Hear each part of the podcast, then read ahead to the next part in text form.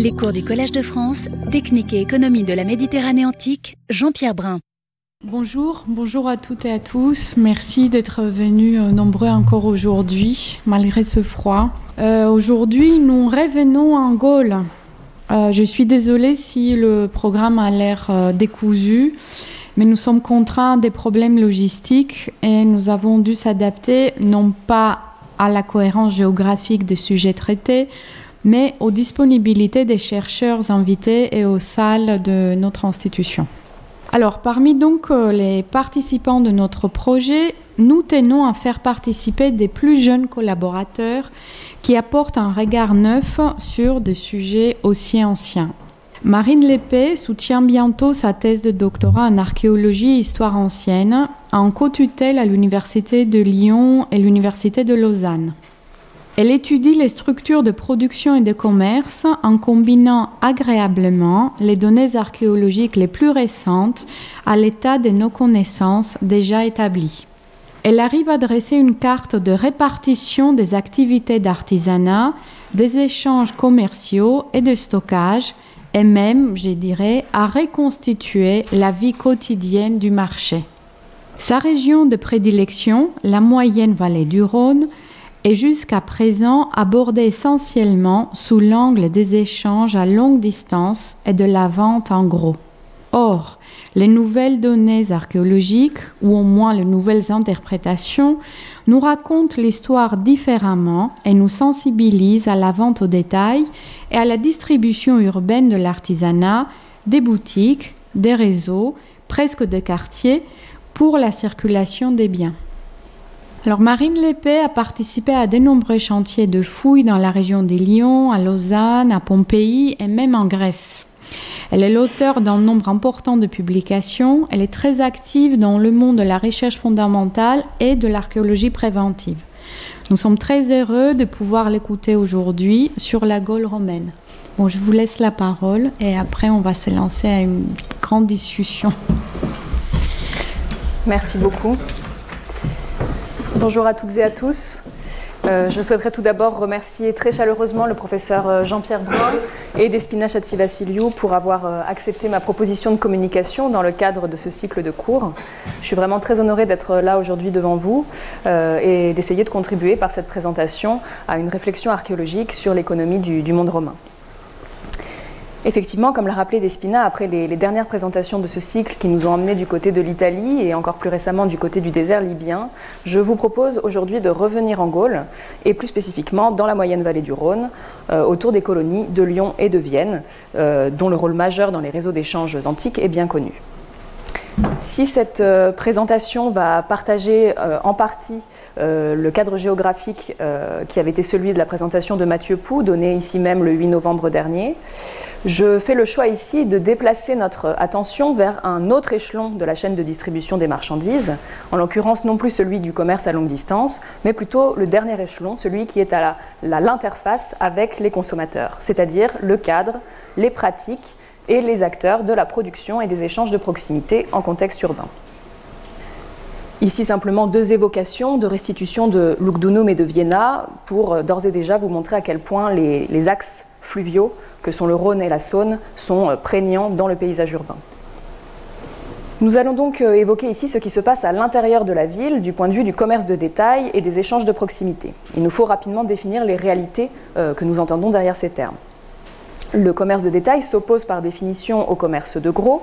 dans le sens où le bien ou le service qui est proposé, qui est mis en vente, l'est directement auprès d'un client particulier, contrairement au commerce de gros, dont la vente est à destination d'intermédiaires, qui sont eux-mêmes commerçants, qui s'occupent ensuite de la redistribution auprès de détaillants. À cela peut s'ajouter également la notion de quantité de marchandises, puisque très, généralement, le commerce de gros est associé à des lots de marchandises conséquents, bien que cela euh, ne soit pas systématique. Mais la véritable distinction, euh, euh, opérée notamment par le vocabulaire latin et par les sources littéraires, se fonde plutôt sur un autre critère, celui de l'ampleur des réseaux mis en œuvre et de la distance qui sépare le point de production de la marchandise de son point de diffusion. On oppose donc des réseaux de proximité, à des réseaux à longue distance. Aujourd'hui, nous allons faire référence à ces réseaux de proximité, donc à une distribution et une consommation locale, s'opposant donc à l'échelle du grand commerce ou commerce au long cours.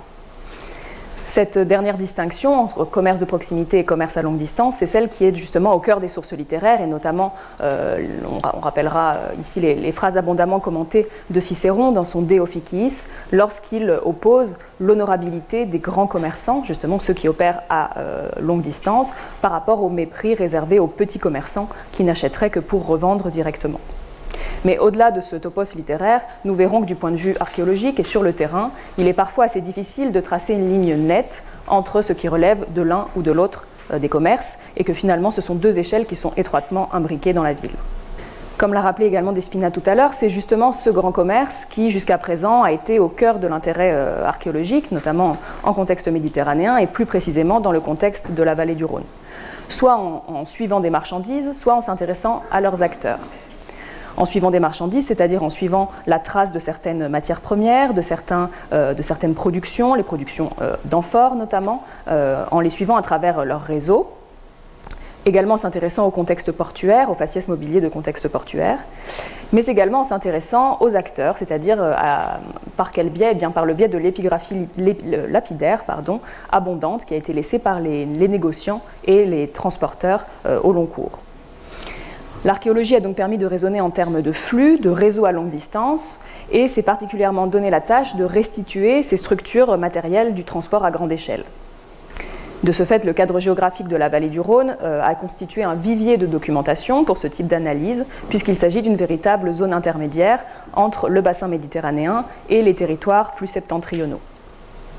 C'est en effet euh, un espace qui euh, a assuré la redistribution des produits, en se fondant à la fois sur un réseau terrestre particulièrement euh, bien développé, et ce depuis euh, le réseau euh, de voies mis en place par Agrippa à la fin du 1er siècle avant notre ère, mais également un réseau fluvial de très grande importance, reposant sur l'axe du Rhône, très dynamique, mais également sur tout un autre réseau d'axes fluviaux, comme la Saône au niveau de Lyon, qui permet ensuite de connecter ces régions à celles notamment des territoires rhénans. Évidemment, euh, cet espace est également jalonné d'autant de villes qui sont des plaques tournantes des échanges euh, commerciaux. Euh, et Lyon et Vienne figurent en bonne place parmi ces sites. Ce sont deux sites portuaires dont on connaît les, structures portuaires, hein, soit par le biais d'épaves, ici l'exemple de l'épave découverte dans les fouilles du parc Saint-Georges à Lyon. à Lyon, on connaît également de nombreuses structures portuaires. Pas moins de sept emplacements de ports sont connus et émaillent le cours, essentiellement le cours de la Saône. Euh, et ce sont donc des points de rupture de charge, Lyon et Vienne. Ce sont donc des sites à la fois où arrivent les marchandises, mais également où elles transitent et où elles sont redistribuées, soit à, grande, à moyenne ou longue distance, soit dans les marchés locaux. C'est justement cette question des marchés locaux qui va nous intéresser aujourd'hui. Dans cette même dynamique, le rôle de Lyon dans les échanges à destination d'un acteur commercial majeur qui est l'armée, euh, et donc du transit de produits, notamment euh, des amphores ou encore des céramiques fines produites dans des ateliers lyonnais, en direction du limès euh, rénan, est bien connu et ce sont des, thématiques qu'a évoquées ici même Mathieu Pou lors de sa présentation. Vienne, de son côté, est également connue pour ses très grandes structures d'entrepôts, ses grands auréats, euh, en, rive gauche du Rhône, euh, qui jouait un rôle majeur dans, les questions d'approvisionnement de, de, denrées alimentaires. Ces deux cités sont donc des nœuds urbains où les différentes échelles de commerce se superposent, coexistent, et aujourd'hui, on va essayer de raisonner à une échelle plus réduite, en discutant donc d'un commerce non plus à longue distance, mais local, et en étudiant l'imbrication des activités de vente avec celles de production en contexte urbain, et en examinant donc le rôle de la ville antique dans ce commerce, à la fois comme une entité consommatrice, mais aussi comme une entité distributrice et productrice. Du point de vue de l'historiographie, il nous faut faire un, petit point euh, avant de débuter. Euh, on, note un intérêt accru pour les infrastructures qui accueillent les échanges du quotidien dans les villes romaines euh, depuis une dizaine d'années. Ici, pour ne citer que quelques études de synthèse récentes, il faut d'abord se tourner vers l'Italie, avec notamment deux monographies récentes qui s'intéressent tout particulièrement à une entité construite en particulier qui va être au cœur de notre propos aujourd'hui, qui est la boutique. Donc je, mentionne ici euh, l'ouvrage de Nicolas Montet, publié en 2010, consacré au lieu de métier à Herculanum, et de manière générale ses travaux liés aux cités vésuviennes, et également l'ouvrage de Julien Chaubert, publié en 2018, consacré pour sa part aux boutiques d'Ostie. Tous deux, évidemment, s'inscrivent dans une très longue tradition d'études de la, de la taberna, de la boutique en Italie, mais ils renouvellent l'approche en proposant une, véritable approche globale et surtout en s'appuyant sur des études précises reprenant les données stratigraphiques et l'archéologie du bâti également en essayant de faire toujours le lien entre le cadre construit et les mobiliers que l'on trouve à l'intérieur de ces espaces. À une échelle plus globale, on peut également euh, mentionner l'ouvrage de Stephen Ellis, The Roman Retail Revolution, qui, euh, pour sa part, euh, s'appuie également sur les données archéologiques liées aux boutiques, afin de proposer un panorama de l'évolution des pratiques liées au commerce de détail, cette fois à une échelle plus importante, à travers le bassin méditerranéen. Évidemment, les activités de production ne sont pas en reste, puisqu'elles sont également désormais bien documentées dans les, cités romaines, aux côtés des activités de distribution, euh, et notamment, euh, ici, je, parlerai euh, spécifiquement plutôt de la Gaule. Cet intérêt pour la place des activités de production dans la ville s'est fait ressentir au cours de nombreux programmes collectifs de recherche. Hein. je n'aurai pas ici le temps de, les citer tous, mais on peut notamment euh, mentionner le projet Craft qui a eu lieu dans les années euh, début des années 2000, consacré à la Gaule, aux Germanies, mais également à l'Italie du Nord, ou encore un programme collectif de recherche dirigé par Jean-Claude Béal à l'échelle de la ville de Lyon, consacré à l'artisanat dans les villes antiques. Tout simplement, on peut regarder aussi aujourd'hui la manière dont ces activités sont traitées dans les synthèses les plus actuelles qui euh, sont publiées à travers des atlas topographiques consacrés euh, à plusieurs euh, villes de Gaule romaine. Ici l'exemple de Lyon, tout récemment publié l'année dernière celui de, Clermont. Et chacune, dans chacune de ces synthèses, des chapitres sont tout à fait dédiés aux activités de commerce et d'artisanat retrouvées dans ces cités. Par ailleurs, euh, les recherches s'intéressent de plus en plus à l'ampleur des productions et surtout à la localisation de ces activités dans la ville, euh, comme en témoignent quelques actes de colloques récents, ici euh, deux, exemples que je vous donne des années 2010 et, 2011, et puis plus récemment un, dossier dans les mélanges de l'école française de Rome qui s'éloigne un petit peu des données archéologiques pour plutôt observer ce qui se passe du côté des sources littéraires quant aux indications sur les nuisances de la production et du travail urbain. Euh, ces réflexions sont régulièrement alimentées par les découvertes archéologiques qui mettent euh, en évidence la présence de, quartiers, on, va le voir, assez multifonctionnels, où les activités de production et de commerce ont tout à fait leur place. Les sources sont de plus en plus abondantes, euh, d'autant plus avec le développement des, fouilles extensives en milieu urbain permises par l'archéologie préventive dans le cadre de, chantiers de construction. les données acquises sont particulièrement intéressantes car elles permettent de raisonner sur le temps long, grâce à l'ampleur stratigraphique de, ces fouilles, et donc de raisonner sur les questions de pérennité ou au contraire d'activités qui se succèdent rapidement dans le temps. Et puis surtout, elle révèle une très forte imbrication des fonctions, remettant euh, quelque peu en cause la notion de quartier spécialisé dans ces villes, puisque très souvent on a affaire à des parcelles ou voire des îlots euh, qui mêlent des activités domestiques, résidentielles, avec des activités de production, de stockage et de vente. Ici, quelques exemples, hein, parmi euh, certains exemples plus anciens, comme ceux de les fouilles de Poitiers ou de Besançon, et puis des fouilles euh, toutes récentes, celles de Sainte-Colombe-le-Bourg, euh, sur, sur, lesquelles j'aurai l'occasion de revenir, et puis encore des fouilles actuellement en phase de post-fouille, Annecy ou Clermont-Ferrand, les fouilles de l'Hôtel-Dieu, menées par des opérateurs préventifs comme Archéodonum ou EVA.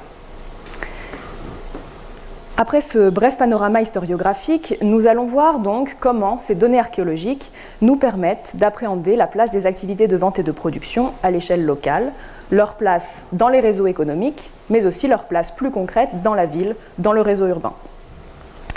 Le terrain d'étude privilégié qui va être le nôtre est celui des colonies de Lyon et de Vienne, euh, évidemment, dans le temps imparti euh, et au vu du format de cette présentation, je ne vais pas vous proposer un panorama exhaustif des activités à l'échelle de ces deux colonies, d'autant plus qu'il s'agit d'un travail de synthèse euh, en cours, mais je m'appuierai plutôt sur quelques études de cas sélectionnées afin d'éclairer du point de vue méthodologique les apports et les limites de l'approche archéologique pour la compréhension de ces activités. Nous allons donc euh, commencer en évoquant euh, le cadre de ces activités de production et d'échange, car il s'agit de l'élément le plus tangible du point de vue archéologique, pour ensuite appréhender successivement les pratiques et les acteurs qui leur sont associés. Le cadre construit des activités de vente et de production constitue en effet la porte d'accès principale aux problématiques que nous abordons aujourd'hui. Nous allons centrer notre propos sur euh, un espace en particulier, qui est celui de la boutique, car plus que toute autre forme architecturale,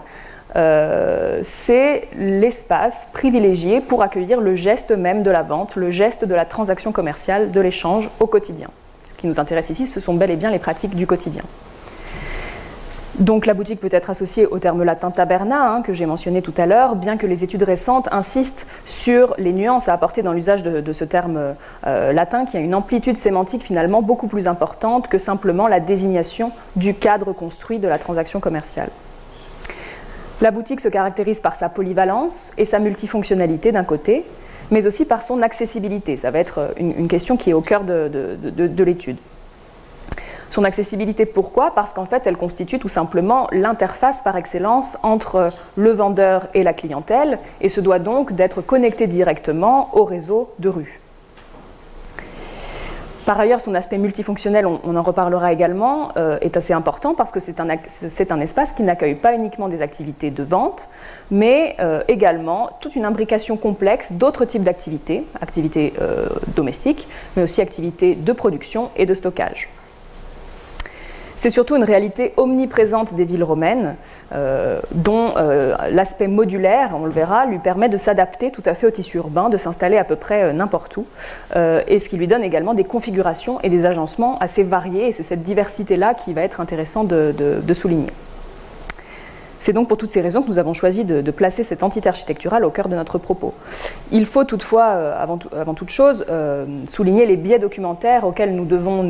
nous, adapter et qui sont inhérents à la documentation archéologique. Le premier étant la question des matériaux périssables. En réalité, la plupart euh, des boutiques et même des ateliers dans les villes étudiées ici, Lyon et Vienne, disposent d'élévations en matériaux périssables, c'est-à-dire en terre et bois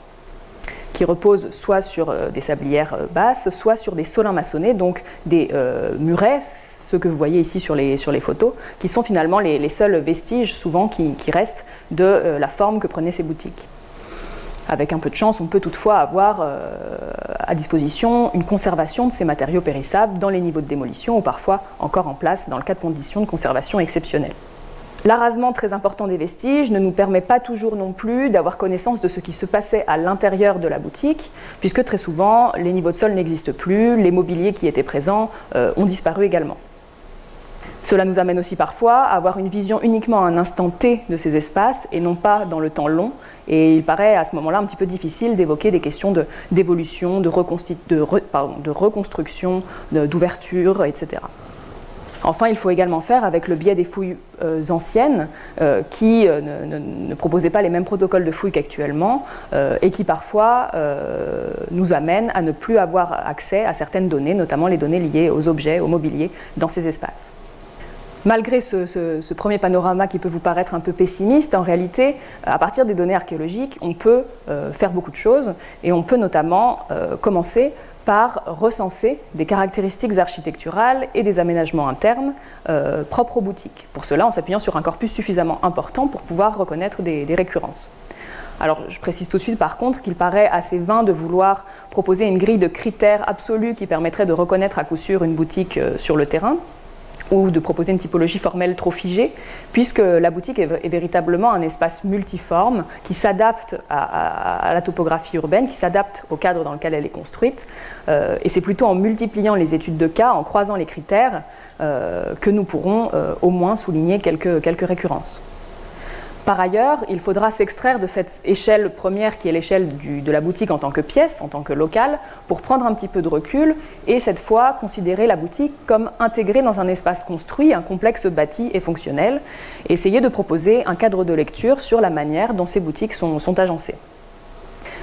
Pour cela, le choix d'une zone géographique cohérente et circonscrite va nous permettre de proposer euh, ce, ce type de raisonnement comparé. Alors, tout, tout en s'extrayant des simples études de cas qui euh, apportent beaucoup de données mais qui ne permettent pas justement cette lecture comparée, mais sans tomber non plus dans le risque de gommer certaines spécificités en raisonnant à une échelle trop large comme celle des Trois Gaules par exemple, on décide de, délimiter un corpus à la moyenne vallée du Rhône euh, en se recentrant notamment sur les villes de Lyon euh, et de Vienne, qui nous permet en tout cas dans le cadre de, de cette thèse de travailler sur 26 sites archéologiques qui donnent lieu à 591 11 états de boutiques. Pour que cela soit plus concret, cela correspond en réalité à 83 complexes commerciaux construits à Lyon et 34 construits à Vienne, tout cela entre le 1er siècle avant Jésus-Christ et le 3e siècle après Jésus-Christ. Je vous mets ces, ces, plans ici parce que la question de la topographie est très importante à prendre en compte pour comprendre la manière dont s'agencent les boutiques et leur forme. À Lyon, le cœur urbain euh, initial, installé dès la fondation de la colonie en 43 avant Jésus-Christ, va se mettre en place au sommet d'une colline, la colline de Fourvière, et les occupations vont donc s'installer à la fois sur le plateau, mais également dans les pentes. Elles vont devoir donc s'adapter à une topographie étagée qui impactera euh, forcément la construction des, boutiques. Au contraire, cette, à cette zone s'oppose celle de la presqu'île qui s'installe entre le Rhône et la Saône, qui est un territoire, qui est une zone pardon, beaucoup plus euh, plane, en tout cas avant la colline de Croix-Rousse, et qui va, euh, pour, le, euh, pour, sa part, être viabilisée seulement progressivement et occupée, dont le tissu urbain va être pardon, organisé à partir plutôt de l'époque tibéro-claudienne. Et puis la dernière zone à prendre en compte à Lugdunum, c'est celle de la plaine de Vèze, qui sort ici de la carte, qui euh, prend tout à fait d'autres formes, la forme d'une plaine alluviale qui s'organise autour d'un grand axe routier euh, qui permet à la fois d'arriver et de sortir de la ville de Lyon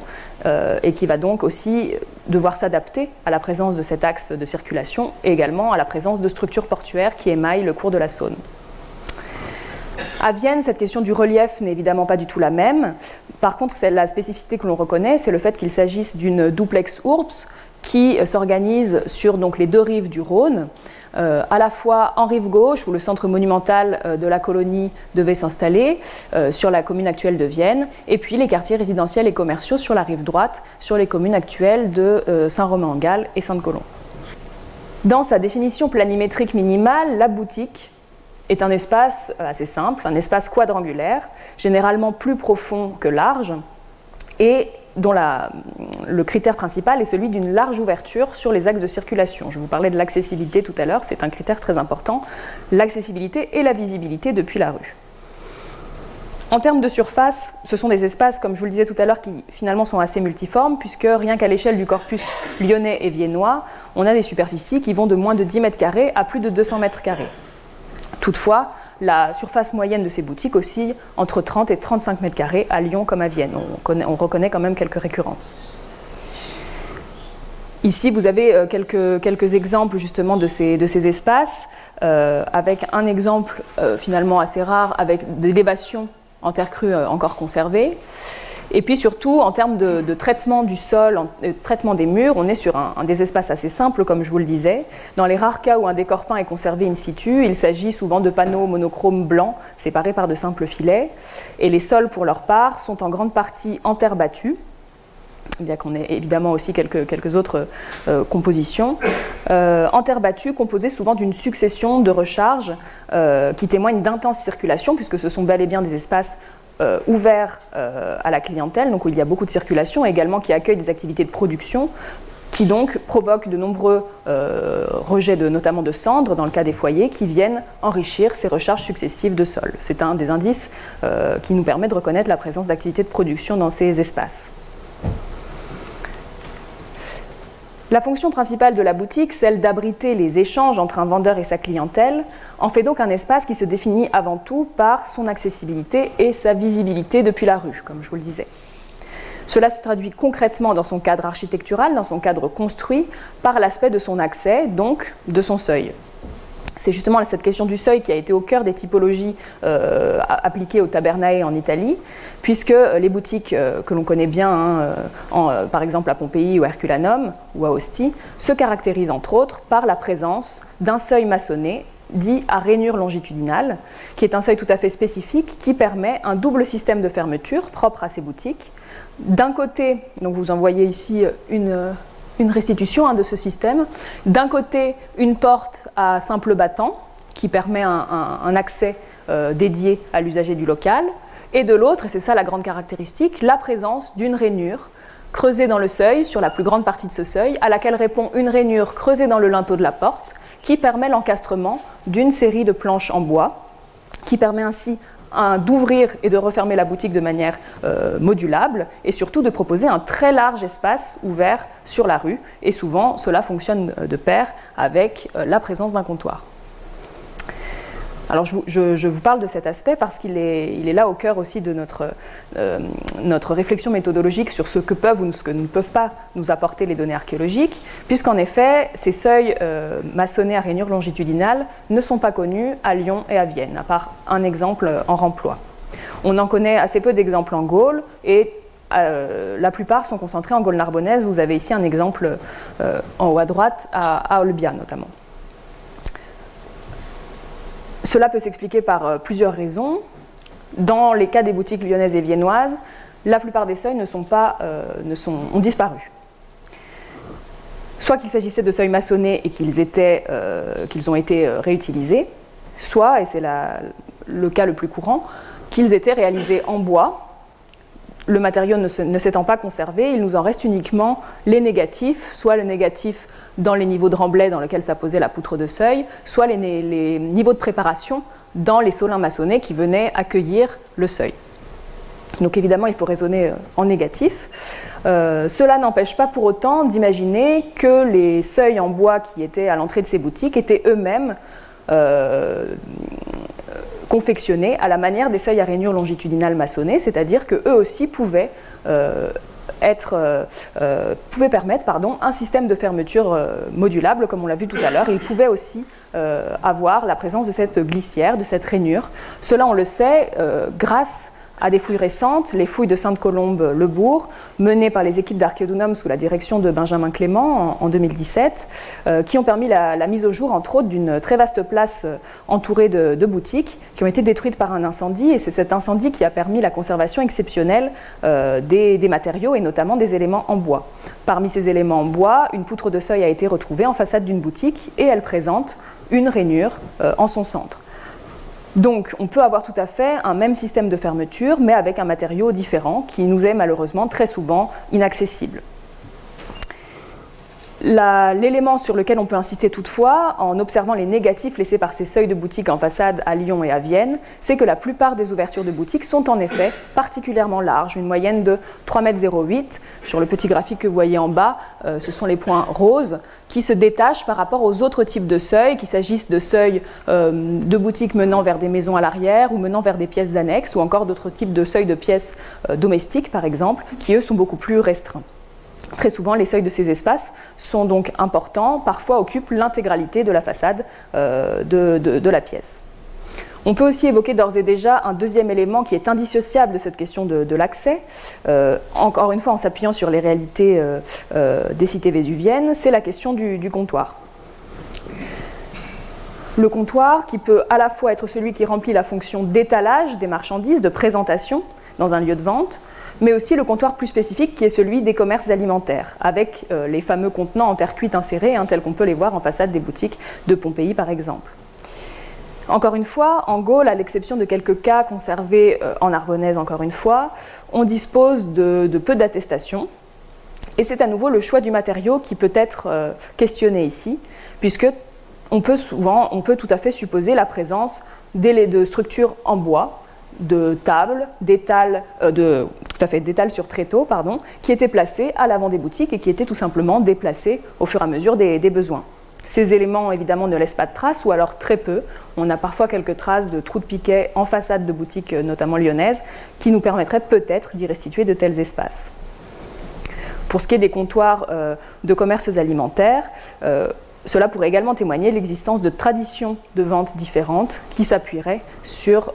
d'autres type de structure qui viendrait prendre le relais de ces comptoirs alimentaires qui sont un peu les modèles de ce qu'on connaît de la boutique, mais finalement il faut aussi aller voir dans d'autres zones géographiques comme celle de la vallée du Rhône pour essayer de questionner l'existence de pratiques de vente différentes s'appuyant sur des aménagements différents, parfois difficiles à pister du point de vue de l'archéologie. Je reviens simplement sur la slide précédente pour vous montrer en bas à droite la restitution qui a été proposée pour le site de Sainte-Colombe-le-Bourg à partir de ce système de seuil à rainure qui permet de matérialiser à la fois la porte à battant simple qui permet au, boutiquier de rentrer dans son lieu de métier, la rainure qui permet donc d'installer toute une série de planches qui pourront être enlevées assez facilement, et puis à côté de cela, la porte d'une cage d'escalier menant à un appartement d'étage sur lesquels nous allons revenir tout à l'heure. Justement, ces observations archéologiques qui concernent les accès des boutiques, au-delà de nous donner des indications très formelles euh, euh, sur les aménagements de ces espaces, peuvent permettre aussi d'évoquer différents schémas dans les pratiques commerciales elles-mêmes. Dans le cas de ces larges seuils, parfois ouverts sur l'intégralité de la façade de la boutique, euh, on peut supposer que le client voit tout à fait ce qui se passe à l'intérieur du local, y compris lorsqu'il s'agit d'activités de production qui sont très souvent situées à l'arrière toutefois de la pièce. On peut imaginer des systèmes de tenture, d'éléments qui permettaient de dissimuler quelque peu au regard ces activités. Mais de manière générale, on a quand même une visibilité très importante du lieu de métier depuis la rue. Mais cela n'est pas systématique et au contraire, on a des boutiques, notamment lyonnaises et viennoises, qui présentent des seuils beaucoup plus restreints soit dans le cas de la rue des Farges à gauche, euh, notamment dans une phase de réfection où les seuils euh, sont, légèrement réduits. On a des, voilà, des seuils qui ne sont pas ouverts sur l'intégralité de la façade de la boutique, d'autant plus qu'ils sont associés à des structures de production. Et puis aussi, on peut raisonner, même sans la présence de seuil, on peut raisonner sur ces pratiques de circulation dans ou en façade des boutiques lorsque l'on observe la répartition d'autres structures comme celles de production ou de stockage. Ici, en l'occurrence, un exemple sur le complexe de la rue Trenel à Sainte-Colombe, en rive droite du Rhône, où on a euh, un très grand espace hein, de plus de 8000 m2 avec des séries de boutiques organisées autour d'une place. Et vous le voyez, dans certaines cellules, d'immenses celliers qui comportent des, des amphores semi-enterrés qui permettaient le stockage de denrées, notamment probablement de denrées alimentaires. Et ces, ces structures de production eh bien, sont placées non pas à l'arrière du local, mais vraiment à l'interface avec la façade, et on conçoit difficilement, très difficilement, le fait que, que des clients puissent entrer dans ces pièces. Donc ici, il faut réinterroger la manière dont s'organisent les pratiques de vente, et on peut à ce compte-là supposer que si il y avait activité de vente, celle-ci avait lieu soit dans une pièce voisine qui n'aurait pas de structure, soit se reportait dans un espace qui est très important aussi à interroger dans le cadre de ces activités de vente au quotidien, mais sur lequel on aura euh, peu le temps de revenir aujourd'hui, qui est le portique le portique en façade de rue, le portique en façade de place, qui est un espace de circulation privilégié. Et on peut peut-être imaginer que le geste même de la transaction, de la vente, se reportait du local vers le portique ou la place, en tout cas vers l'espace laissé libre en façade. La boutique, comme je vous le disais, apparaît bien souvent comme un espace modulaire qui ne peut pas être compris comme une entité isolée, euh, séparée de son contexte, mais doit bien plutôt être vu comme un espace qui s'adapte à la trame urbaine, à ses pleins, à ses vides, à ses obstacles, et qui s'agence au sein de, de complexes bâtis qui peuvent abriter au minimum deux boutiques, mais qui peuvent en abriter parfois plusieurs euh, dizaines. Il faut bien rappeler que le premier contexte de construction des locaux commerciaux dans le corpus viennois et lyonnais, et d'ailleurs de manière plus générale en Gaule, c'est celui des parcelles domestiques. On a ce modèle bien connu dans le monde méditerranéen de maisons, euh, tout type de maisons, maisons à, atrium, atrium et péristyle, ou maisons plus modestes à simple cour interne, qui euh, développent des locaux commerciaux sur leur façade principale, très souvent organisés de part et d'autre euh, de leur entrée alors, il peut s'agir seulement de, de, 2 à 4 euh, locaux, comme dans les exemples que vous voyez en haut, mais euh, selon la forme que prend la parcelle domestique, s'il s'agit d'une parcelle qui présente une très grande façade sur rue, eh bien on va maximiser ce potentiel commercial et on va y disposer le plus de boutiques possible. Donc ici, on a davantage de locaux. On remarque par ailleurs que ces parcelles domestiques ont tendance rapidement euh, à euh, développer des boutiques sur d'autres façades que la façade principale, soit euh, jusqu'à former un, L, hein, comme vous le voyez ici, donc former l'angle de, l'îlot, encadrer l'intégralité de la parcelle domestique par des locaux commerciaux, soit en développant des boutiques sur une façade opposée. Encore une fois, il s'agit de, profiter de la présence d'axes vières, de rues euh, qui encadrent la, parcelle domestique pour y installer des espaces ouverts euh, à la clientèle et que l'on peut exploiter du point de vue euh, économique. Mais le second contexte de, construction qui aussi doit être interrogé euh, dans le cadre de cette étude, c'est celui euh, des complexes dits autonomes et hum, du développement de boutiques formant le rez-de-chaussée de petits immeubles collectifs, de petits bâtiments économiques à étages,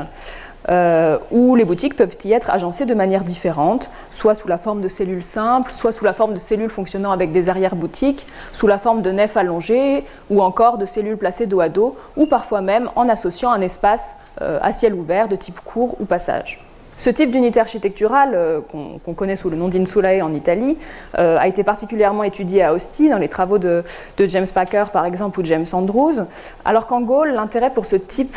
d'occupation urbaine, finalement, a été euh, peu développé euh, jusqu'à présent parce qu'il dépendait énormément des conditions de conservation. Et la question de ces étages était très souvent oblitérée parce qu'ils n'étaient pas conservés. Aujourd'hui, avec les protocoles de fouilles actuels, on peut réussir à jeter un nouveau regard sur cette catégorie d'habitat modeste qui devait en réalité être très commun dans les centres urbains de grande ampleur en Gaule. Cette étude des appartements d'étage, des Kenakula, euh, elle se développe notamment grâce aux travaux de Benjamin Clément à partir euh, de ses fouilles du Clos de la Solitude à Lyon et de Sainte-Colombe-le-Bourg, euh, qui sont deux sites qui, de par leurs conditions de conservation exceptionnelles, ont permis la découverte des appartements d'étage, à la fois de leur technique de construction, de leur plancher par exemple que vous voyez ici retrouvé effondré, mais également de leur organisation interne avec les mobiliers, les objets retrouvés en place dans ces, appartements. Les configurations les plus reconnues, et ça il faut bien le souligner parce que cette question des étages elle est vraiment étroitement liée à celle des boutiques, euh, très souvent on va retrouver, on va pister ces étages à travers la présence de cages d'escalier, ou en tout cas d'indices architecturaux de ces cages d'escalier retrouvés au rez-de-chaussée dans les boutiques. Et très souvent, la configuration la plus reconnue, comme je le disais, est celle d'appartements qui sont accessibles euh, indépendamment, non pas depuis le lieu de métier, mais indépendamment depuis la rue. On a toutefois aussi quelques exemples d'étages qui sont accessibles depuis l'intérieur de, la boutique. Dans ce cas-là, cela pose des, questions, des restitutions de circulation assez euh, différentes. Enfin, un autre contexte d'installation des boutiques dont on ne parlera pas aujourd'hui, c'est celui de l'intégration d'une façade commerciale euh, à des édifices publics à l'image de ce qu'on connaît systématiquement sur les forums hein, des villes romaines euh, ou en façade d'édifices thermaux par exemple. Et on n'en parlera pas ici, on ne parlera pas non plus de, la question des, marchés euh, construits euh, que sont les, les maquelas, parce que les données archéologiques pour Lyon et Vienne manquent. Alors, évidemment, ce travail de, recensement euh, de, la forme que prennent ces, complexes de, boutiques est, important, mais ce qu'il faut surtout euh, se poser comme question, c'est celle des motivations qui se dissimulent derrière ces choix de construction, puisque ce sont bel et bien des choix de construction. Alors, d'une part, il ne faut pas minimiser le rôle des, habitudes de construction locales, hein, on ne va pas y revenir, aussi bien dans la forme que dans les matériaux employés. Mais il faut aussi insister sur la question de la topographie urbaine et le poids de cette topographie urbaine que je mentionnais tout à l'heure, qui va influencer grandement les manières d'agencer les boutiques et de les construire. Euh, l'exemple le plus flagrant est celui de l'occupation étagée de la colline de Fourvière, euh, puisque euh, les corps de boutique et leurs, leurs étages vont s'adapter particulièrement bien à l'occupation des pentes, à l'occupation des dénivelés. Euh, puisque cette topographie étagée va encourager le développement en hauteur des édifices commerciaux, mais aussi par certains côtés leur indépendance par rapport aux parcelles domestiques associées, puisque très souvent les murs qui se situent à l'arrière des boutiques, le mur de fond, devient un mur de terrasse qui vient supporter le poids des terres de la parcelle supérieure, qui est très souvent la parcelle domestique, qui ainsi domine l'ensemble. Cela se fait particulièrement ressentir à partir du milieu du 1er siècle dans cette configuration sur cet îlot, l'îlot du Clos du Verbe incarné, qui se situe ici, qui va en fait être tout à fait euh, euh, euh,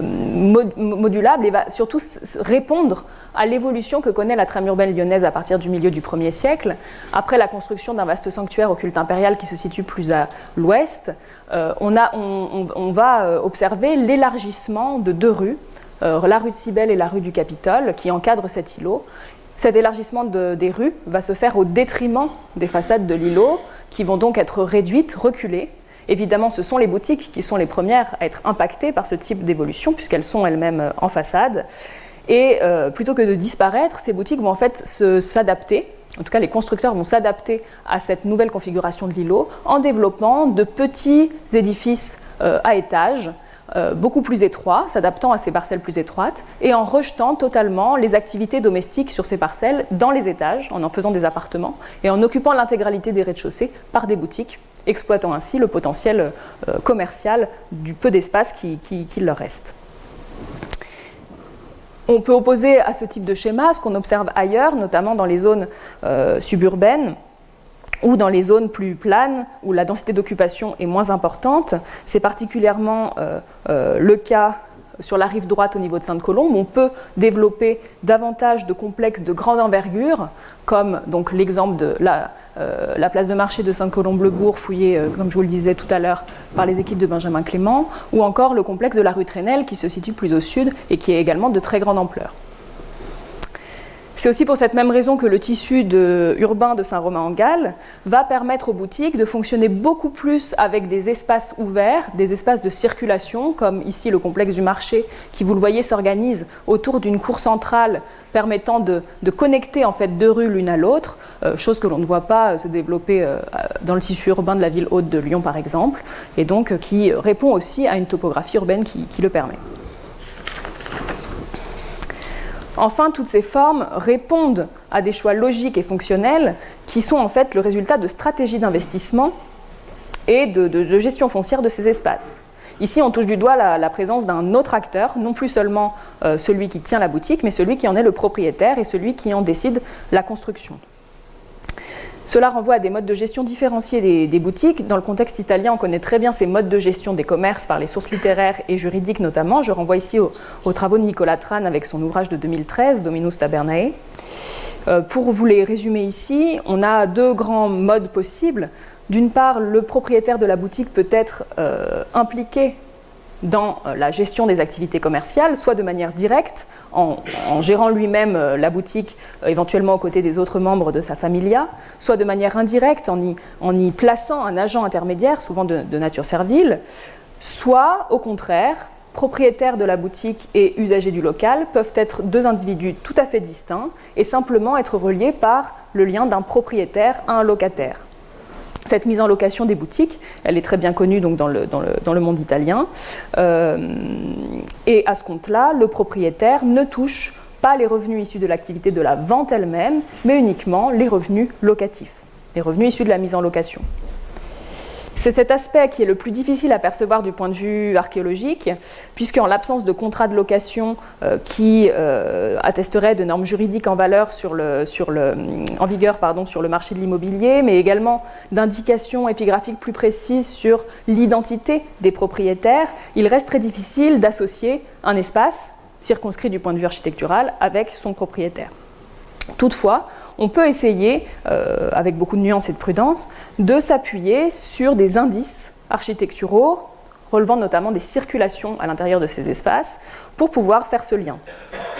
Dans le cas des boutiques qui sont situées en façade de maison, euh, on a quelques, cas de, de, boutiques qui proposent une porte, un accès direct, comme vous le voyez sur cet exemple à Saint-Romain-en-Galles, en direction de la maison à l'arrière. Dans ce cas-là, on peut plus facilement, en tout cas, supposer une gestion euh, impliquée de la part du propriétaire de la maison envers sa façade commerciale. De même, on a aussi plusieurs cas de structures utilitaires, comme des foyers, notamment des praefourniums, qui sont situés à l'arrière d'une boutique et qui servent à chauffer non pas la boutique, mais une pièce domestique qui est située à l'arrière. Dans ce cas-là, on suppose qu'il y a des circulations assez régulières entre l'espace de la boutique et l'espace de la maison. Au contraire, on peut avoir parfois des façades commerciales qui sont complètement séparées du reste de la maison, notamment par des murs arrière qui sont redoublés. Et dans ce cas-là, on sent qu'il y a vraiment une volonté de séparer le secteur domestique du secteur euh, productif et commercial. Lorsqu'on regarde les autres types d'agencement des boutiques, notamment ces, rez-de-chaussée hein, d'immeubles dont je vous parlais tout à l'heure, euh, au contraire ici, il semblerait que l'on touche davantage à des stratégies de mise en location. En tout cas, plusieurs indices vont dans ce sens, mais il faut rester encore une fois très prudent notamment le fait que très souvent les unités soient de même module, de même superficie et qu'elles présentent les mêmes aménagements redoublés, systématisés, des cages d'escalier, des structures hydrauliques, ce qui permet euh, d'aller dans le sens d'une volonté d'optimiser cet espace disponible et d'octroyer à chaque locataire les mêmes espaces et le même confort. Encore une fois, ces schémas ne sont pas systématiques et il peut y avoir finalement autant de situations diversifiées que de boutiques. Modestement, à partir des données archéologiques, on peut tenter d'en proposer des restitutions. Échappons-nous donc de ce cadre euh, construit pour euh, aller en avant en direction des pratiques, des gestes que l'on peut essayer de restituer dans ces espaces. en croisant les données architecturales avec celles des aménagements internes et euh, des assemblages de mobilier. Au-delà de la boutique, nous évoquerons, pour mieux comprendre aussi ces pratiques, d'autres espaces comme les ateliers et les entrepôts, qui jouent évidemment un rôle complémentaire dans cette chaîne de distribution des marchandises. Donc la boutique étant un espace multiforme, elle accueille en effet différents types d'activités, celle de la vente en premier lieu, mais aussi celle de la production et du stockage. Ici, euh, l'exemple euh, de l'hôtel de Lucius Cornelius à et Lucius Cornelius Epafra, conservé au musée du Vatican, pour vous montrer que pour un même individu, on a ici la mise en valeur de deux de ces gestes présents potentiellement dans le même local, le geste de la production, de la forge, et le geste de la vente, en l'occurrence une vente spécialisée dans celle d'outils de, couteaux. Il faut à nouveau mentionner les biais documentaires liés à la documentation archéologique. Euh, pour indication, dans le corpus lyonnais et viennois, à l'échelle de tous les états de boutique recensés, on arrive à spécifier le type de marchandises produites ou vendues seulement dans, moins de 10% des cas. Euh, puisqu'en effet, les niveaux de sol des boutiques, des lieux de métier sont très souvent nettoyés, donc très souvent on ne retrouve pas les objets en place. De même, l'artisan commerçant qui est mobile euh, emmène avec lui finalement son stock et ses marchandises, donc très souvent il ne reste rien dans ces espaces. Et puis encore une fois, du point de vue de la production, eh certaines activités sont surreprésentées, comme celle du travail des métaux, parce qu'elles laissent des déchets qui en fait euh, sont bien conservés jusqu'à nous, tandis que d'autres activités traitant de matériaux périssables le travail du cuir, le travail du bois par exemple, ne nous parviennent pas, à moins que certaines structures euh, en dur soient conservées. La première étape, c'est celle de restituer le geste même de la vente, puisqu'on l'a dit, c'est la transaction, c'est l'échange qui définit la boutique et qui devrait donc être l'activité principale de ces espaces. Malheureusement, à partir des vestiges archéologiques, cela reste une entreprise très périlleuse, puisque très peu d'indices euh, en subsistent. On a rapidement évoqué la question des comptoirs et on a vu à quel point les données archéologiques ne permettaient pas toujours de les reconnaître. Il faut également s'intéresser à certains assemblages de mobilier et les pister au sein des boutiques. Ceux qui reflètent particulièrement ce geste de la vente, ce sont évidemment les monnaies, mais aussi les poids euh, et éléments de, balance, et puis euh, tous les, objets liés euh, au monde de l'écriture, de la comptabilité, qui peuvent aussi révéler des activités complémentaires à celles de la vente elle-même. Le rôle de l'archéologue est encore une fois de proposer une lecture contextualisée de, ces objets, une lecture stratifiée, sans laquelle tout raisonnement ne reflètera qu'une vision faussée de leur usage euh, au sein du, local. Donc il faut particulièrement interroger les niveaux de sol, les niveaux d'occupation dans lesquels on pourrait retrouver ces artefacts, éventuellement également les niveaux de démolition et les comblements de certaines structures de travail qui pourraient nous révéler que ces objets ont été utilisés euh, dans cet espace. C'est ici la proposition de, cartographie à partir d'une spatialisation des découvertes qui nous permettra vraiment de parler de concentration de ce type d'artefacts, puisqu'il faudra toujours comparer ces concentrations avec celles que l'on reconnaît dans d'autres espaces, comme les espaces domestiques situés à l'arrière des boutiques. C'est un travail qui a été proposé notamment ici, euh, je, vous ai mis la référence de l'article, pour une place fouillée euh, euh, au niveau des carrés de Jaude à, Clermont-Ferrand, où justement c'est la spatialisation et l'attention précise notamment à tous les objets liés au monde de l'écriture et au monde des poids et mesures, qui montrent une concentration particulière sur cette vaste place vierge de structure d'éléments de petits poids dans la partie ouest de la place, qui permet d'y restituer probablement des activités d'échange, de vente à cet emplacement. C'est un travail qui est encore en cours à l'échelle des, sites étudiés. Ici, quelques exemples des artefacts qu'on a pu retrouver dans les niveaux d'occupation et de démolition des boutiques lyonnaises et viennoises, euh, avec notamment euh, ces éléments de balance, et puis aussi des éléments interprétés comme des règles, ou encore peut-être comme euh, une étiquette ici en os, d'après le, surcreusement que l'on voit à l'intérieur. Finalement, peu de choses à dire sur ces activités de vente, mais peut-être davantage sur les activités de production qui sont installées dans ces espaces, puisque plus que de parler de boutique, on pourrait tout à fait parler de boutique atelier, tant la plupart d'entre elles euh, présentent ces activités de production. Ce sont évidemment des activités qui sont attestées dans d'autres contextes, celles des ateliers, des grands ateliers qui sont très bien connus euh, dans les, villes de Lyon et de Vienne et qui proposent pour leur part une ampleur d'aménagement tout à fait différente par rapport à celle des, boutiques. Autant dans ces grands ateliers, on a souvent une multiplication des mêmes structures qui sont répétées et qui correspondent à autant de gestes dans la chaîne opératoire, autant dans les boutiques, on a très souvent euh, un ou deux représentants d'une même structure, la structure qui sert euh, au geste de la production, et puis des structures annexes de type fosse, dépotoir, qui sont souvent les structures dans lesquelles on retrouve les déchets qui nous permettent de qualifier le type de production. Ce qu'il faut bien noter toutefois, c'est que les activités productives qui ont eu lieu dans les boutiques sont pour la plupart dédiées à une vente immédiate, une vente in situ, et c'est ce qui les différencie des activités de production hébergées pour leur part dans les ateliers. Très souvent, on observe d'ailleurs une répartition de ces activités, de ces structures de production à l'arrière des locaux, hein, vous le voyez ici par exemple, contre le mur de fond, toujours en essayant de ménager un espace à l'avant qui lui serait libre de toute structure et qui permettrait de maintenir ce lien avec la clientèle, cet espace dédié à la vente. Toutefois, déjà au sein même des boutiques du corpus, on peut observer une certaine hiérarchie en tout cas une diversité dans les pratiques, à l'échelle d'un même type de pratique, par exemple celui qui est lié au travail des textiles, qui est euh, dans, dans plusieurs cas hébergé par des boutiques. On a aussi bien des petites structures comme ici un exemple euh, sur le site des Petits Jardins à Sainte-Colombe, sur euh, un espace d'une quarantaine de mètres carrés avec simplement un bassin et un, espace qui permet de, restituer, hein, parce qu'encore une fois il est très difficile de les avoir euh, conservés, des stalles de foulage avec des réseaux de canalisation. Il en va de même pour la petite Foulonica à Saint-Romain-en-Galles, où vous avez à l'échelle d'une seule nef les structures qui sont concentrées à l'arrière, encore une fois ici deux bassins. Et cela s'oppose à d'autres complexes de boutiques qui, pour leur part, forment une sorte de tout cohérent, un complexe, tout entier dédié à un type d'activité, comme celui de la place Camille Jouffret à Vienne, où ici, une façade sur rue, on est sur près de 500 mètres carrés, on a une série d'aménagements avec des bassins, peut-être liés au travail des textiles, ou en tout cas avec quand même toujours cette volonté de placer les structures à l'arrière et de laisser un espace libre à l'avant, bien qu'ici l'arasement des vestiges doit être aussi euh, pris en compte. Donc on a déjà une certaine diversité dans les échelles, dans les ampleurs des aménagements au sein même euh, des boutiques. Par ailleurs, si l'on peut supposer essentiellement que les activités de production dans les boutiques répondaient à des besoins assez variés, non spécifique, assez générique, puisque c'est une réponse assez logique aux besoins du quotidien. Il faut aussi imaginer, notamment dans le cadre du travail des métaux ou des textiles, que la clientèle était à même d'apporter elle-même, d'amener euh, des, biens à réparer, à entretenir, par exemple. Et ce réseau de boutiques devait aussi gérer ses activités d'entretien, de réparation. Par ailleurs, on, observe toutefois, dans quelques rares cas, une certaine spécialisation de la production au sein d'espaces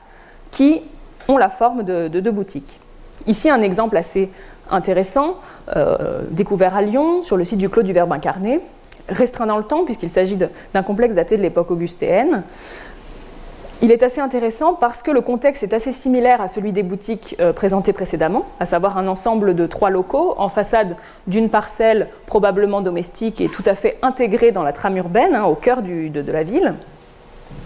Toutefois, on a retrouvé dans ces pièces des structures de travail liées à la métallurgie, essentiellement la métallurgie du fer euh, et également une, activité complémentaire d'alliage cuivreux, à travers plusieurs structures, aussi bien des fosses dépotoirs qu'également des espaces de foyer, une amphore semi-enterrée et euh, des fosses de stockage. On a retrouvé euh, une grande quantité de déchets, de déchets à la fois liés au martelage et à la découpe, et également, on a pu spécifier le type de production réalisée dans ces espaces, puisqu'on a retrouvé une centaine d'artefacts en cours de fabrication et rejetés ici essentiellement dans les fosses dépotoirs et à proximité des foyers. Et ces artefacts sont tout à fait spécifiques puisqu'il s'agit de pointes de flèches en fer euh, qui, relèvent d'un type particulier. Ce sont des pointes de flèches trilobées que l'on connaît par ailleurs très bien euh, dans les contextes militaires, euh, notamment sur le limès rhénan, danubien et en Bretagne, et qui se retrouvent ici dans ces espaces, dans plein cœur urbain de Lyon. Il s'agit donc d'une production très spécialisée, qui est, qui est, potentiellement de grande ampleur, qui semble répondre à une commande massive et très circonscrite dans le temps, et qui serait donc contrôlée par l'armée elle-même, puisqu'il s'agit d'armement offensif. Mais ici, on aurait délégué la production à un producteur privé tout à fait installé dans la trame urbaine.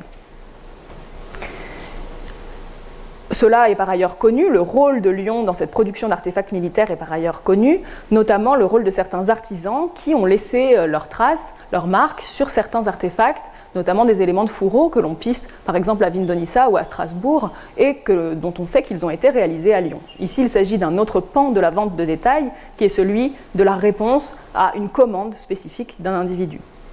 Dans le cas de ces espaces du clos du verbe incarné, plusieurs euh, échelles de réseau peuvent être euh, supposées. Hein. Je vous renvoie pour cela à l'article dont je vous ai indiqué la, la, référence en bas à droite. Mais en tout cas, ce que l'on peut dire, c'est qu'on peut concevoir difficilement une vente in situ dans ces espaces, que l'on peut alors peut-être plus vraiment qualifier de boutique. on pourrait supposer donc que ces locaux s'inscrivent dans un autre type de réseau, des réseaux peut-être à longue distance, si l'on suppose qu'ils venaient répondre à une commande particulière à destination de l'armée. Évidemment, d'autres euh, réseaux doivent être euh, mis en question ici, peut-être des réseaux aussi euh, de proximité, cela est, à discuter. En tout cas, ici, on touche du doigt cette limite parfois un peu fine qu'il y a entre le commerce de détail et, enfin, le commerce de proximité et celui à longue distance. D'autres couples d'opposition peuvent être aussi euh, indiqués ici. Si très souvent on reconnaît une très grande dispersion des activités de production dans la ville, puisque bon, à Lyon on connaît notamment quand même certains quartiers qui concentrent les activités de production, production du verre, production de céramique, notamment en bordure de Saône. Par ailleurs, euh, la production métallurgique au sein de boutiques, elle est assez bien répartie dans le tissu urbain. Au contraire, on a parfois une certaine concentration de ces activités de production, notamment dans le cadre de ces très grands espaces commerciaux dont je vous parlais tout à l'heure, que l'on observe en rive droite, notamment à Sainte-Colombe, par exemple le cas de la rue Trenel, où on a souvent dans ces cellules une répétition de mêmes structures, ici en l'occurrence des celliers en fort, qui pouvaient euh, tous répondre à euh, des mêmes besoins. Et c'est quand même quelque chose d'assez logique de centraliser finalement des activités qui sont de même nature, puisque cela encourage la, synergie entre ces producteurs qui peuvent euh, euh, mutualiser leur structure de travail, mutualiser leur savoir-faire et surtout avoir accès à un contexte favorable pour les logiques d'approvisionnement, de transport, d'approvisionnement notamment en matières premières, ici en l'occurrence denrées alimentaires. Cela est toutefois nuancé puisque dans les mêmes complexes, on peut aussi avoir d'autres activités complémentaires, ici en l'occurrence un travail du verre avec deux euh, foyers successifs euh, qui ont lieu dans les mêmes espaces. Encore une fois, pas de, choses trop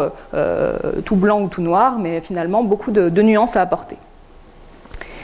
Et puis l'autre opposition que l'on peut euh, indiquer, c'est le fait que si on, reconnaît dans de nombreux cas une pérennité de ces activités de production dans les boutiques, parfois le même type de production est attesté pendant plusieurs cinquantaines d'années dans le même euh, local, alors même que son cadre architectural ne change pas, euh, alors même que son cadre architectural change et reconstruit, le type d'activité à l'intérieur reste le même, c'est notamment le cas pour les activités métallurgiques,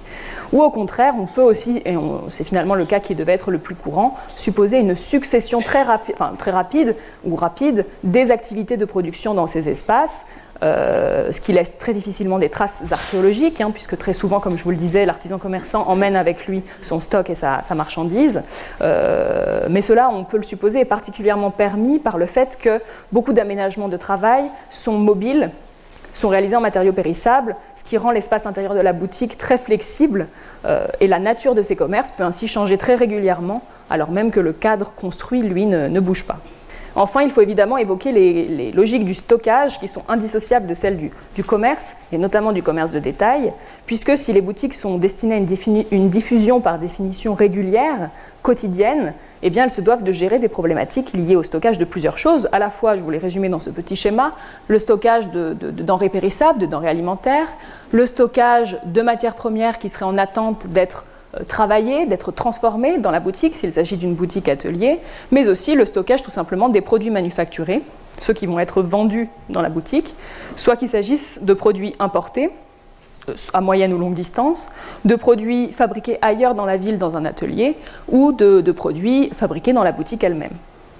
Très souvent, on n'a pas accès au type de marchandises qui est stocké dans ces espaces, elles ont disparu. Par contre, on peut avoir euh, la connaissance des structures qui permettent, le stockage. Et dans les boutiques lyonnaises et viennoises, elles prennent la forme notamment de celliers, tels que vous en voyez un exemple ici, donc de structures excavées, euh, rectangulaires, souvent avec un coffrage interne qui permettait de stocker ces, ces denrées, ou également d'amphores d'amphores remployées, très, très nombreuses dans les boutiques lyonnaises et viennoises, euh, presque systématiquement des amphores Dresselvin, des amphores à huile de bétique, qui sont euh, euh, semi-enterrées soit dans des celliers, soit isolées dans les niveaux de sol du local, où seul donc, le, le col a été sectionné, on est sectionné sous les anses, et on peut ainsi remployer une grande partie du volume interne de l'amphore, hein, jusqu'à près de 70 litres, puisque cette forme d'amphore des Risselvin permet une panse particulièrement évasée qui est profitable à ce type de remploi. Elles peuvent être employées aussi bien pour stocker donc des, denrées, qui, euh, des denrées périssables, mais aussi euh, stocker des, denrées comme des charbons dans le cadre de la production métallurgique ou de l'eau dans le cadre de gestes spécifiques de la production. Donc elles ont ce double aspect, l'aspect de stockage et l'aspect aussi de production. Comme je vous le disais, il reste très rare de retrouver la nature des marchandises stockées. On aurait éventuellement un exemple qui est celui de la rue de Bourgogne à Vienne, euh, où là on a affaire alors là, on a la marchandise, mais on n'a pas le, contexte architectural, on n'a pas la boutique en elle-même, mais on, y a retrouvé plus de, 3000 vases euh, qui semblent avoir été organisés, qui correspondent en grande, euh, partie à des productions locales. Euh, et le fait que ce stock donc, soit d'une très grande ampleur, qu'il soit aussi organisé et qu'il présente plusieurs formes répétées de mêmes modules, laisse penser qu'il s'agissait d'un stock dédié ensuite à la vente, la vente de céramique, la vente de vases qui aurait été euh, situé euh, ici. On ne sait pas dans quel, espace, dans quelle boutique pour autant.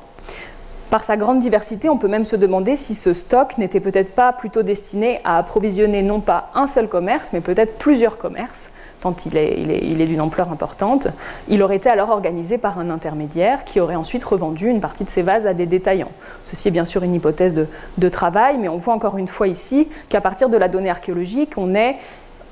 au croisement, à l'intermédiaire entre les logiques du commerce de détail et du commerce de gros. Pour finir sur ces questions de stockage, euh, il faut bien se rendre compte que du point de vue de l'espace disponible dans la boutique, la boutique est très souvent trop restreinte pour permettre de stocker une grande quantité de, marchandises et il devait tout à fait euh, être nécessaire d'utiliser un autre espace à cette fin soit qu'il s'agisse d'une autre boutique voisine qui aurait été tout entière dédiée à ces activités, soit qu'il s'agisse évidemment du réseau d'entrepôts connus dans ces villes. On connaît une grande partie des entrepôts de Lyon et de Vienne qui étaient des entrepôts de grande ampleur, souvent situés en contexte portuaire et qui devaient euh, servir euh, essentiellement euh, au stockage et à la redistribution des denrées qui arrivaient notamment par contexte fluvial et qui devaient être stockées temporairement avant leur redistribution. On pense notamment aux grands auréats de Vienne et aux entrepôts de la ZAC Saint-Vincent à Lyon. Mais d'autres de ces structures, interprétées comme des entrepôts, parce qu'en fait elles, prennent la forme de petites halles à 2 euh, à 3 nefs, euh, reposant donc sur une série de, piliers centraux,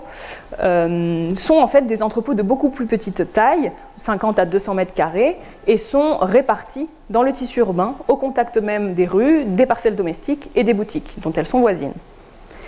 Je vous renvoie encore une fois ici à une référence d'une communication qui donnera lieu très bientôt à une publication et qui reprend ce dossier des entrepôts.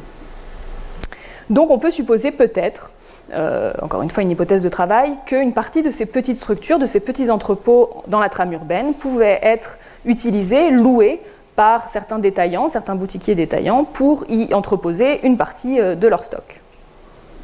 D'autant plus que certains de ces entrepôts entretiennent des liens très étroits euh, avec les boutiques. On n'aura pas le temps d'en parler aujourd'hui. Donc après ce, panorama des pratiques, je terminerai euh, assez rapidement sur la question des acteurs, puisqu'il nous faut désormais proposer une vision vivante de ces espaces qui ne sont pas des, coquilles vides, hein, mais qui sont bel et bien des espaces où il devait y avoir une activité très intense, des circulations importantes euh, au jour le jour. C'est avant tout par le biais de l'épigraphie que les études se sont jusqu'à présent penchées sur l'identité des acteurs du commerce, et c'est l'épigraphie funéraire qui nous apporte beaucoup d'indications sur leur identité, leur statut, leur origine géographique. Toutefois, les apports sont assez limités en ce qui concerne la microéconomie, et ce sont plutôt les négociants au long cours qui sont documentés. Évidemment, ces données sont particulièrement présentes à Lyon, puisque c'est véritablement un lieu de, passage, mais aussi d'implantation plus ou moins pérenne de ces grands commerçants, euh, et notamment certaines corporations. D'une part, celles des transporteurs fluviaux, notamment les, les du Rhône, dont vous avez ici euh, l'exemple d'une base honorifique, hein, retrouvée au niveau de la zone du port Saint-Georges. Et puis aussi, euh, de l'autre côté, euh, la, corporation des marchands de vin, des négociateurs Winari, aussi très bien étudiée et euh, dont on connaît aussi l'implantation à Lyon. Malgré tout, les négociants qui mentionnent des activités au long cours peuvent toutefois nous renseigner sur le type de produits, le type de marchandises qui sont susceptibles d'arriver sur le marché lyonnais. On peut supposer donc que leur spécialisation dans certains types de marchandises évoque la présence à un moment donné de ces marchandises dans la ville de Lyon, ici c'est l'exemple de Lyon, et que certains de, ces produits ont pu se retrouver dans les mains des détaillants assurant leur revente. Il pourrait aussi s'agir de marchandises produites à Lyon et qui sont ensuite euh, diffusées par ces négociants à partir de Lyon en direction des territoires euh, septentrionaux. Ici quelques exemples hein, pour vous montrer parfois certains degrés de spécialisation avancés, aussi bien dans euh, l'artisanat céramique, la production de, vases métalliques, mais aussi les denrées alimentaires, et puis toute une série aussi de négociants dont on a retrouvé les épitaphes à Lyon et qui mentionnent des spécialisations dans la diffusion des produits textiles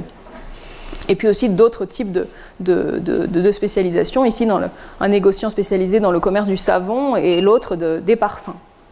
Alors, évidemment, ces données sont à prendre euh, euh, avec nuance, puisque on ne peut pas conclure avec certitude euh, de la, présence de ces activités dans la ville. Il s'agit uniquement de l'attestation que ces négociants ont leur lieu funéraire dans la ville de Lyon. Et ce qui nous intéresse peut-être davantage, c'est que, hormis la foule des commerçants et marchands au long cours, on a aussi quelques mentions de métiers urbains que vous voyez sur la partie droite de l'écran, des métiers urbains qu'on pourrait qualifier de proximité et qui, eux, peuvent nous renseigner sur la spécialité d'artisans qui ont pu éventuellement exercer leur métier à Lyon, avec toujours cette nuance à, garder en tête. Euh, parmi ceux-ci, euh, on repère tous ceux qui mentionnent la, maîtrise d'un savoir-faire, hein, cette mention de d'Ars que vous voyez ici euh, à plusieurs reprises, avec encore une fois des spécialités euh, dans la production de vases en verre, dans la production métallurgique, avec parfois des degrés de spécialité assez précis, un orfèvre argentier, un forgeron serrurier ou encore un argentier fabricant de vases, et idem pour la question du travail des textiles, avec un brodeur d'or sur étoffe ou encore une spécialisation dans la fabrication de tissus en lin. Alors on est quand même assez loin de la pluralité des métiers liés aux échanges de proximité que la documentation épigraphique a pu nous révéler dans d'autres sites comme Narbonne. Je vous renvoie pour cela aux, travaux de, Maria Louisa Bonsang. Euh, et on est peut-être presque plus proche d'un panorama épigraphique d'Ostie, euh, où finalement les activités portuaires, les activités au long cours sont celles qui dominent le répertoire. Mais finalement, en, étudiant, euh, en revenant aux sources archéologiques et en étudiant, comme on l'a fait, le cadre puis les pratiques des échanges en contexte urbain, on, peut se rendre compte qu'on a affaire ici à une pluralité euh, d'acteurs qui sont euh, mis en relation. D'une part, les producteurs-fournisseurs de matières premières, de produits finis, de produits semi-finis, dans le cas où ils ne se confondent pas avec le commerçant lui-même qui serait producteur dans sa boutique atelier. Il peut s'agir alors d'une relation d'approvisionnement direct, c'est-à-dire que le, détaillant peut s'approvisionner auprès d'artisans qui exercent leurs activités ailleurs dans la ville. Il peut aussi s'approvisionner auprès de producteurs terriens, euh, propriétaires terriens qui cherchent à écouler leur production en ville. Il peut aussi s'agir d'un approvisionnement indirect, et c'est là qu'entrent en jeu euh, euh, les, grossistes qui réunissent des lots de marchandises et qui sont ensuite mis à disposition des détaillants dans des espaces comme les entrepôts, comme les grands entrepôts qu'on a pu évoquer.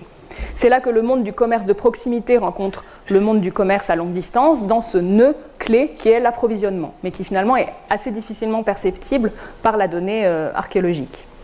Parce que seuls quelques cas de boutiques, on l'a dit, livrent des marchandises retrouvées in situ. Donc il est très difficile de relier une production vendue dans une boutique à son lieu véritable de réalisation.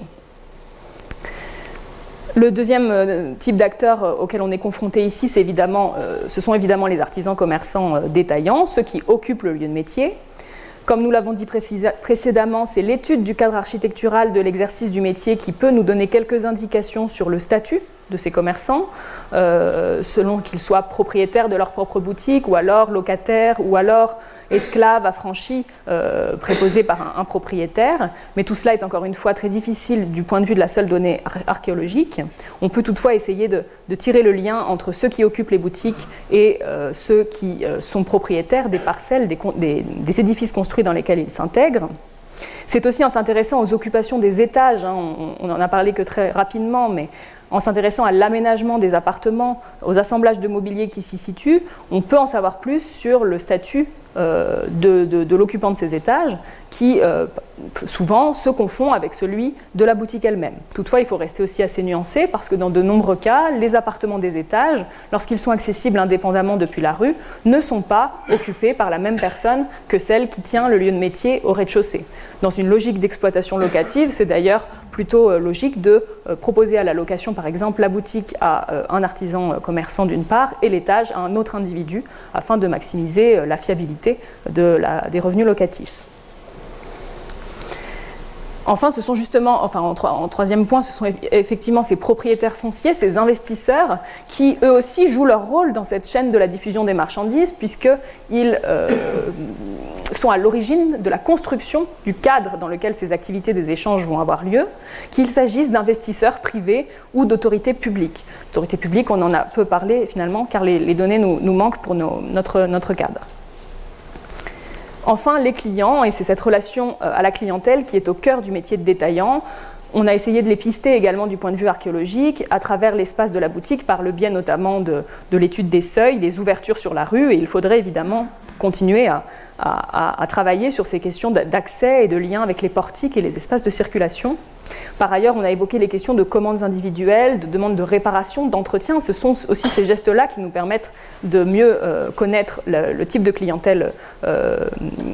vers lesquels sont tournés ces espaces. Et puis, certains commerces spécialisés, on en a vu un exemple, qui sont assez rares, mais qui nous permettent aussi euh, de mieux connaître certains types de clientèle spécifiques auxquels s'adressent ces commerces.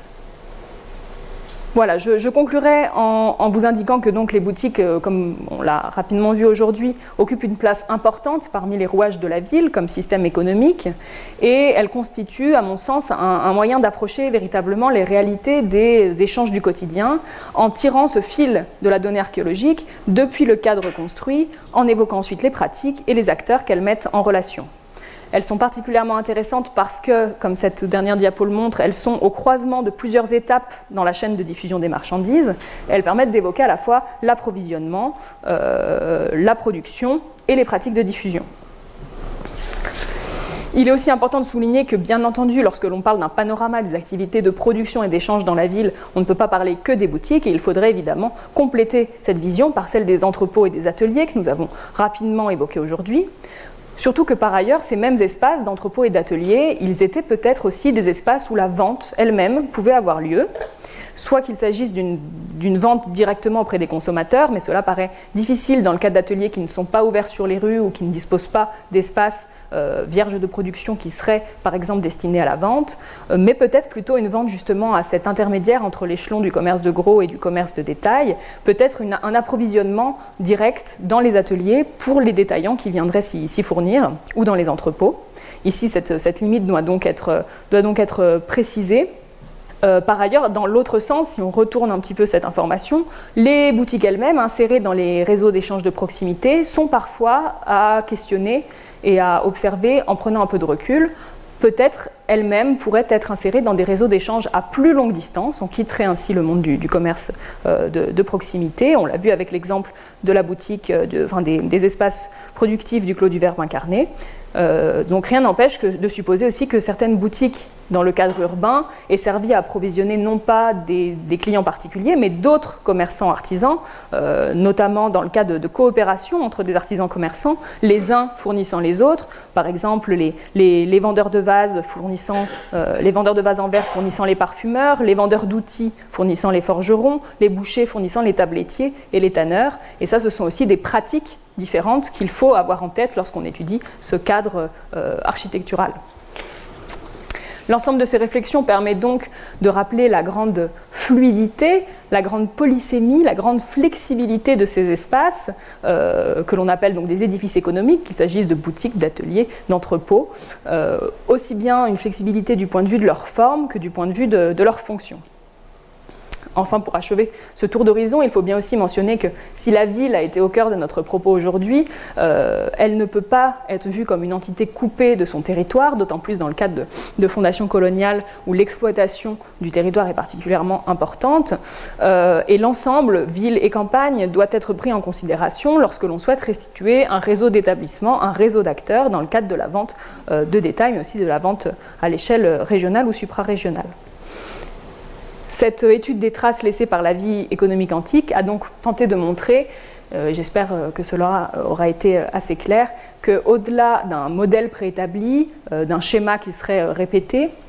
eh il existe en vérité une très grande diversité de situations à tous les points de vue, du point de vue des formes, de l'architecture, du point de vue des activités, des gestes et du point de vue des réseaux et des acteurs. Et malgré tous les biais documentaires, les limites inhérentes à la, donnée archéologique que j'ai essayé de rappeler au fur et à mesure de cet exposé, eh bien, c'est ce que l'archéologie nous permet de faire, c'est-à-dire de souligner des récurrences, mais aussi de, toucher du doigt cette très grande diversité des situations propres au commerce de détail. Je vous remercie pour votre attention et je reste disponible pour vos questions. Retrouvez tous les contenus du Collège de France sur www.colège-2-france.fr.